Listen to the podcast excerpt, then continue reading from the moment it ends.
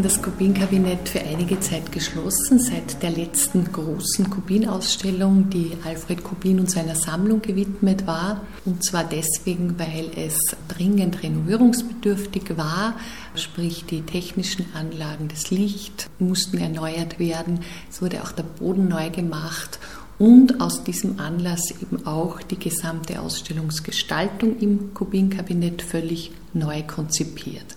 Das heißt, es gibt jetzt eine Zweiteilung. Es gibt einen vorderen Raum, einen kleineren Raum, in dem es vor allem um Information geht, Information zum Leben und zum Werk Alfred Kubins. Ohne Originale ist dieser Raum. Das heißt, man kann sich sozusagen über den Künstler, über sein Leben, über sein Werk wirklich ausführlich in diesem Raum informieren. Es gibt auch einen Film, der Alfred Kubin zeigt aus den 50er Jahren. Also ganz was Besonderes erklärt Gabriele Spindler, ihres Zeichens Leiterin der Landesgalerie Linz, im Gespräch. Hallo und herzlich willkommen bei Landesgalerie on Air auf Radio Froh. Neben dem neu restaurierten und konzipierten Kubin-Kabinett gibt es nun einen zweiten Raum, der sich ganz der Kunst Kubins widmet. Er wurde von dem Künstler Gottfried Hattinger gestaltet und ist im hintergründigem Violettbraun gehalten. Der zweite, der große Raum des Kubin-Kabinetts ist eben mit den Originalwerken bestückt. Etwa 30 Arbeiten sind dort zu sehen, ab jetzt eben wieder dauerhaft.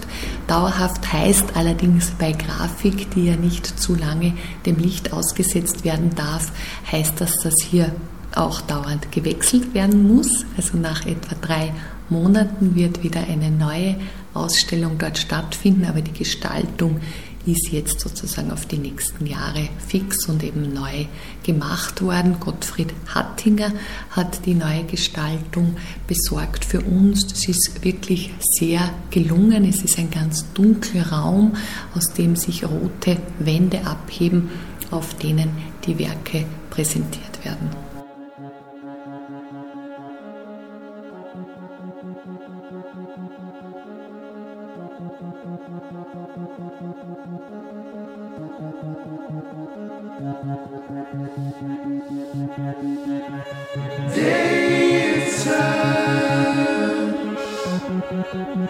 Soft ripples for for long ages now. Mine.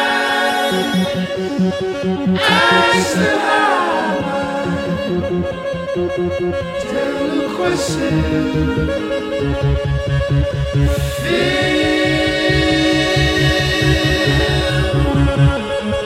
Come on, my friend,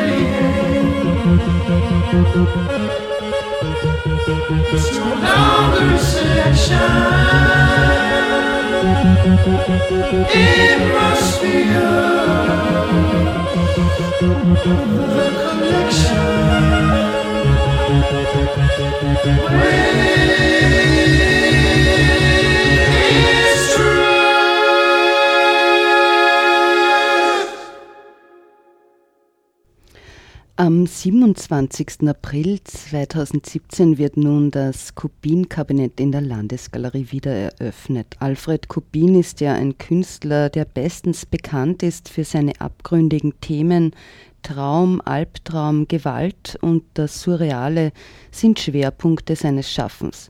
Und doch gibt es vieles neu zu entdecken. Dazu Gabriele Spindler.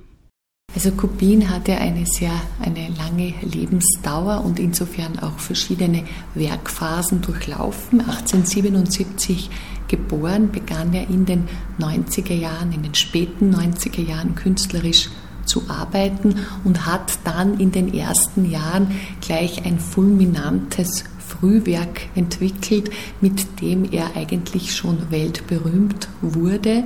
Also so die Jahre zwischen 1898 und 1903, 4 werden so als Frühwerk angesehen. Das ist ein Werk, das natürlich im Symbolismus des 19. Jahrhunderts wurzelt, aber schon ganz viel auch vorwegnimmt an fantastischen Elementen, an surrealen Elementen, die dann ja erst später in der Kunstgeschichte auftauchen. Es ist ein Werk, das äh, Gewalt nicht ausspart, dass äh, Sexualität, Gender-Themen nicht ausspart, dass den Traum, Traumwelten, Fantasiewelten einpflicht in reale Szenen. Also so ein ganz beeindruckendes Werk, beeindruckende Aspekte, die dieses Frühwerk ausmachen. Und es ist auch stilistisch interessant, weil er eine eigene Technik auch damals entwickelt hat für dieses Frühwerk, die er später nicht mehr anwendet. Da wird gearbeitet mit Sieb und mit Bürsten. Da gibt es so eine eigenartige oder eine ganz spezielle Laviertechnik, die typisch wird für Kopien in dieser Zeit. Es ist immer alles von einem Rahmen umgeben, die Szene. Und das ist also wirklich eine ganz spezielle Form, die er hier wählt. Später wendet er sich dann mehr der Tuschezeichnung zu. Die Zeichnung wird freier, die Inhalte werden viel narrativer in der späteren Zeit. Er hat dann sehr viel auch illustriert in späteren Jahren. Das war ein wichtiger Teil eigentlich auch seines Lebensunterhalts, den er damit bestritten hat, mit Illustrationen zu vor allem fantastischer Literatur, also Edgar Allan Poe, Gustav Meiring, Kafka und so weiter. Verschiedene Literatur hat er da eben illustriert und bis hin eben zu seinem Spätwerk, das man wirklich als expressiv bezeichnen kann, als sehr frei. Der Strich wird sehr frei, es wird fast abstrakt. Wir zeigen ein ganz spätes Werk, an dem das sehr deutlich erkennbar ist. Stammt aus der Sammlung Rombold ja, also so könnte man vielleicht die Entwicklung seines Schaffens kurz skizzieren und wobei eben auch immer wichtig ist, er war Zeichner. Kubin ist ein Künstler, der auf dem Papier arbeitet. Er hat eine kurze Phase, in der er mit Farbe experimentiert, mit einer mit Kleistertechnik experimentiert. Das sind einige Jahre, kurze Schaffensjahre, die aber ihn nicht befriedigen sozusagen. Ja, also es ist eigentlich das Schwarz-Weiße, es ist die, die Grafik, die Tuschezeichnung, die einfach sein Medium ist. Bleistift dient ihm meist nur als Vorzeichnung, das ist ganz wichtig.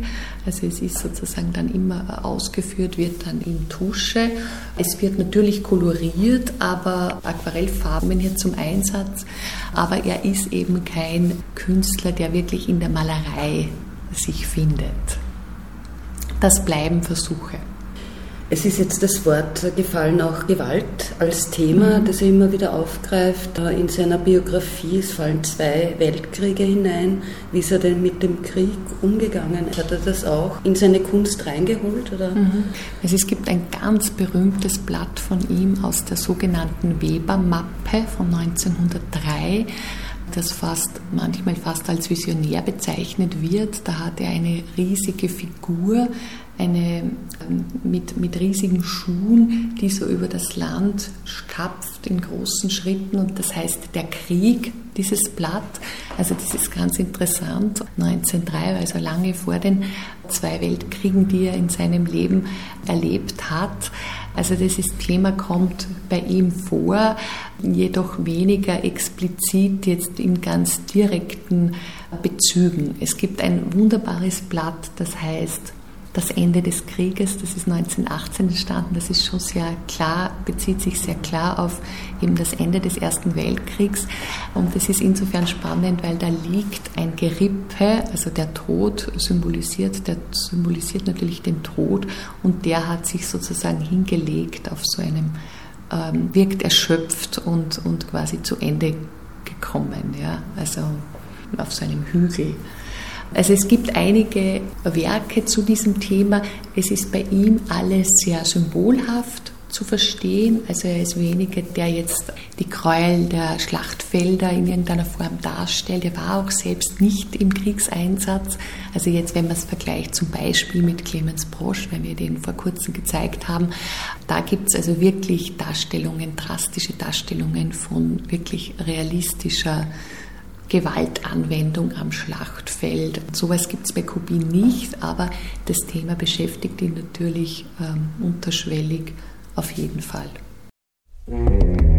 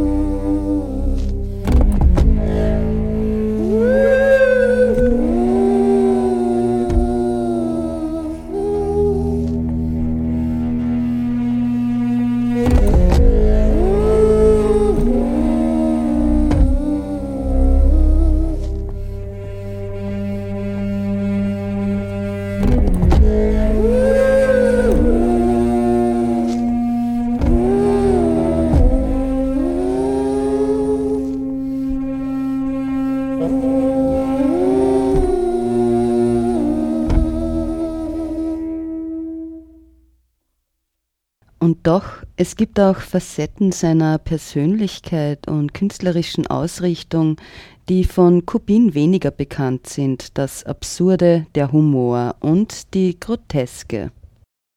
Die andere Seite, sein fantastischer Roman, hat wenig humorvolle Seiten. Das ist wirklich ein, wurde ja wirklich zum, zu einem Hauptwerk eigentlich der fantastischen Literatur des 20. Jahrhunderts.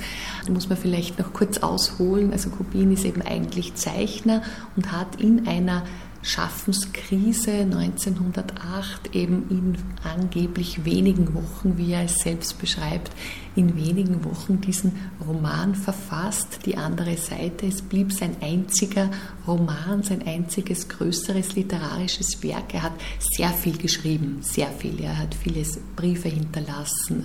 Es gibt autobiografische Aufzeichnungen aus den verschiedenen Jahrzehnten. Also es gibt sehr, sehr viele Texte von ihm, aber als Roman blieb eben die andere Seite sein einziges schriftstellerisches Werk sozusagen. Und das ist eben ein fantastischer Roman, der vom Untergang einer Stadt erzählt, vom Untergang eines Traumreiches erzählt, das zu Beginn also wirklich als, als wunderbar beschrieben wird, das sich aber mehr und mehr als ganz klammer Überwachungsstaat entpuppt, also auch sehr viel politischer Hintergrund äh, in diesem Werk kann man hier äh, reinlesen. Natürlich wurde auch viel interpretiert, aber es bleibt natürlich alles auf in, diesem, in dieser fantastischen Welt. Und dieser Roman wird ja auch im Musiktheater dann Thema dieser Oper sein, die also jetzt in diesem ganzen Kubin-Schwerpunkt jetzt im Frühjahr 2017 in Österreich uraufgeführt wird. Eine Oper zum Roman Die andere Seite von Michael Obst.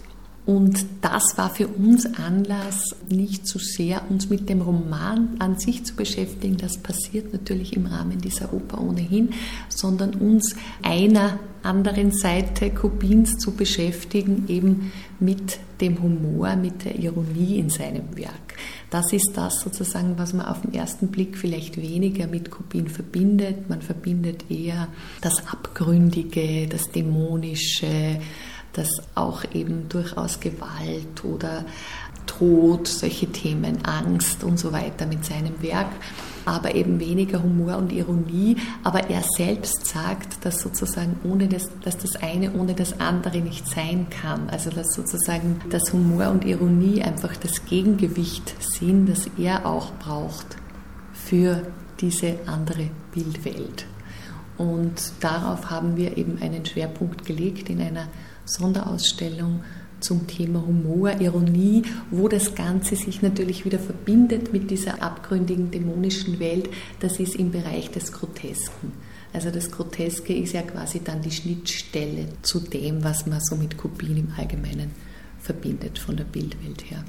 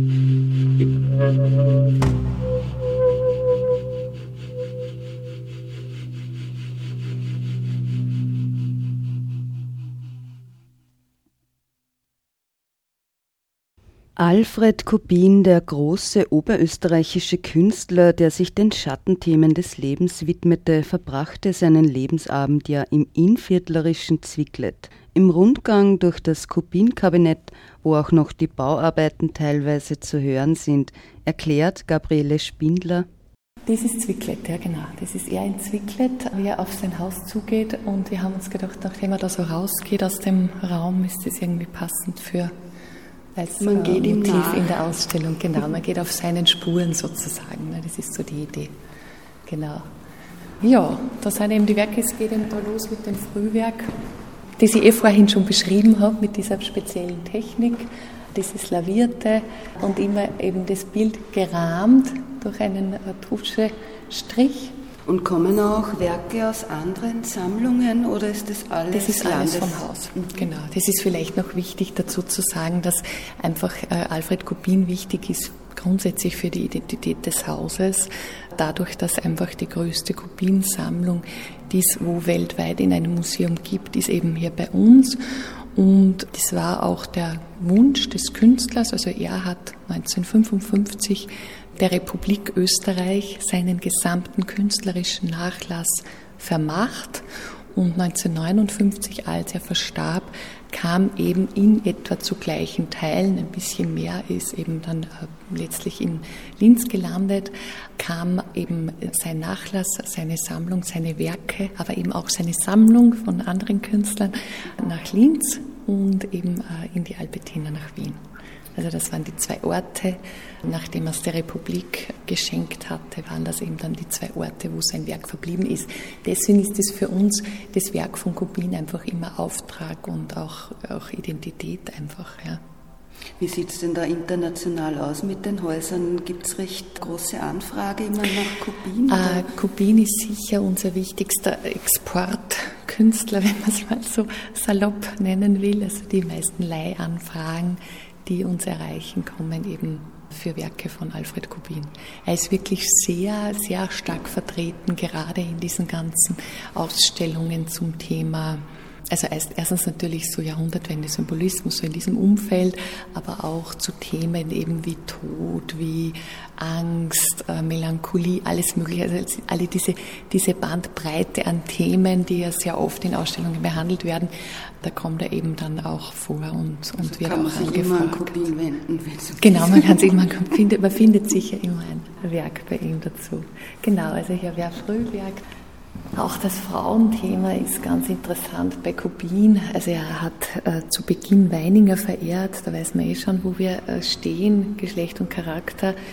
Also sozusagen die Frau so als Objekt gesehen. Das, er hat sich später aber dann glücklicherweise, wie ich finde, auch von Weininger abgewendet. Also es gibt aus den 20er Jahren eine Aussage, dass man Weininger nicht trauen darf und dieses stellt es schon alles in Frage, aber es verkörpert im Grunde ja Dekadence einfach der Jahrhundertwende, ja, dieses Frauenbild, diese, diese femme fatale, dieses extreme Gegensatzpaar zwischen Hure und Heilige sozusagen. Ja.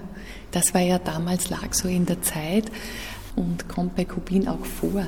Aber wie gesagt, er, er schreckt eben auch vor so makabren Darstellungen nicht zurück, wie diese Erhängten hier, Hexe heißt das, heißt diese Zeichnung dann ähm, geht es eben in diese, wie ich vorhin erwähnt habe, in diese Phase, wo er so mit Malereitechniken experimentiert, Kleisterfarben verwendet und dann eben schon stark in diese illustrativere Phase, in diese sehr erzählerische Phase der 10er und 20er Jahre, hier zum Beispiel immer diese Motive auch aus der Volkskunst zum Teil, also Hexen und Märchenmotive, wie hier diese Hexe, die auf dem Schwein reitet.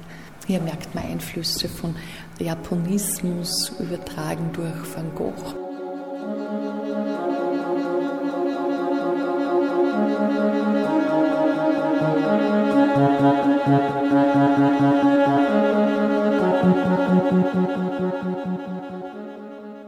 Diese erzählerischen Werke, der Schlittschuhlaufende Tod, auch sowas, was sehr stark in die Ironie natürlich schon wieder geht. Ja. Also wirklich durchaus ironisch eine Rübezahl. Also wie gesagt, dann auch diese Märcheninhalte eben bis hin zum Spätwerk hier, dieses Werk, das ich vorhin erwähnt habe, wo es also wirklich schon von 1958, also das war schon wirklich eines der spätesten Werke, weil 59, als er starb, konnte er dann einige Monate lang auch nicht mehr arbeiten. Also das ist sicher eines der letzten erhaltenen und bewusst auch noch signierten Werke, also vollendeten Werke, wo man eben sieht, da geht es ganz stark in eine fast informelle Abstraktion hinein. Bewusst am informell irgendwie angelehnt war, das möchte ich jetzt gar nicht behaupten. Es ist nur für uns sozusagen, sieht es jetzt so aus, weil das genau in der Zeit, 50er Jahre, natürlich ein Thema war. Was wird man in den Vitrinen sehen? In den Vitrinen kommen Illustrationen für Literatur, also literarische Illustrationen rein.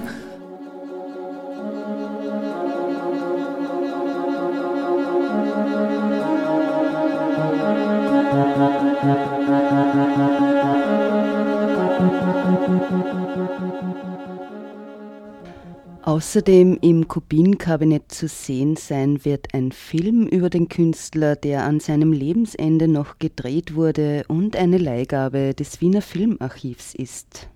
1957 gedreht äh, über Kubin und es gibt ein wunderbares Zitat von ihm, als er eben beschreibt, wie ihn das berührt hat, dass er hier gefilmt wurde. Also vor kurzem wurde ich hier gefilmt und sah mich dann auf dem entwickelten Streifen zeichnend, essend, lachend und ernst wandernd. Das berührt seltsam. Das ist wie ein Golem, im Grunde fremd bei aller scheinbaren Vertrautheit und Gier, mit der man sich mit solchem Revenant lebenslang verwechselt. Also, dass eben über den Tod hinaus dieser Beleg seiner Person, lebenden Person bleibt, das hat ihn sozusagen damals schon beschäftigt, zwei Jahre vor seinem Tod, als er eben, es war so sicher eines der ersten Male, dass er gefilmt wurde. Die Qualität des Films ist nicht sehr gut, aber es war uns wichtig, einfach einen Beleg zu zeigen, wo man ihn sieht und auch einen ganzen Film zu zeigen und nicht fünf Ausschnitte, sondern einen Film, weil es auch wirklich ganz interessant zeigt, wie man in den 50er Jahren mit Kunstfilmen umgegangen ist. Also das ist so ein Nebeneffekt. Das ist jetzt übrigens dieses Blatt Der Krieg, von dem ich erzählt habe. Bedrohlich, bedrohlich, ja. Ja, dieser Teil, wie gesagt, ist äh, komplett der Information zu Leben und Werk gewidmet. An zwei Tafeln äh, ist die Biografie aufgeführt, 1877 bis 1959, also doch ein sehr langes Leben. Da gibt es natürlich viel zu erzählen. Wir haben versucht, wirklich nur die wichtigsten Stationen zu erfassen. Und dann gibt es noch zwei weitere Wände, an denen bestimmte Themen behandelt werden. Auf dem einen die Technik, die Entwicklung der verschiedenen Techniken innerhalb des Werks und auf der anderen Wand sein Leben, seine Kontakte zu den Intellektuellen seiner Zeit eigentlich. Seine Sammlung, seine eigene Kunstsammlung wird hier thematisiert, seine Schrift, seine, sein Austausch. Das ist sozusagen Thema jetzt dieser zweiten Wand. Hier haben wir einfach was herausgegriffen, was uns relevant erschien. Man könnte natürlich Räume füllen mit Informationen, aber wir wollten den Besucher oder die Besucherin nicht überfrachten, sondern uns eben auf unserer Meinung nach Wesentliches konzentrieren. Über den Text Tafeln findet man immer auch Zitate, die stammen immer von Kopien, die sozusagen über diesen Inhalt das Thema kurz skizzieren. Also hier zum Beispiel schreibt er über die Federzeichner, dass sie dem Leben weit näher seien als die Maler. Das war ihm sozusagen wichtig, diese Unmittelbarkeit der Zeichnung immer zu betonen. Oder hier, wie er schreibt, beschreibt er, dass er eben ohne seine große Bibliothek und seine grafische Sammlung hätte er also trübe Stunden nicht überstanden. Er beschreibt also die Bedeutung seiner Sammlung und seiner Bibliothek für, für sein Leben.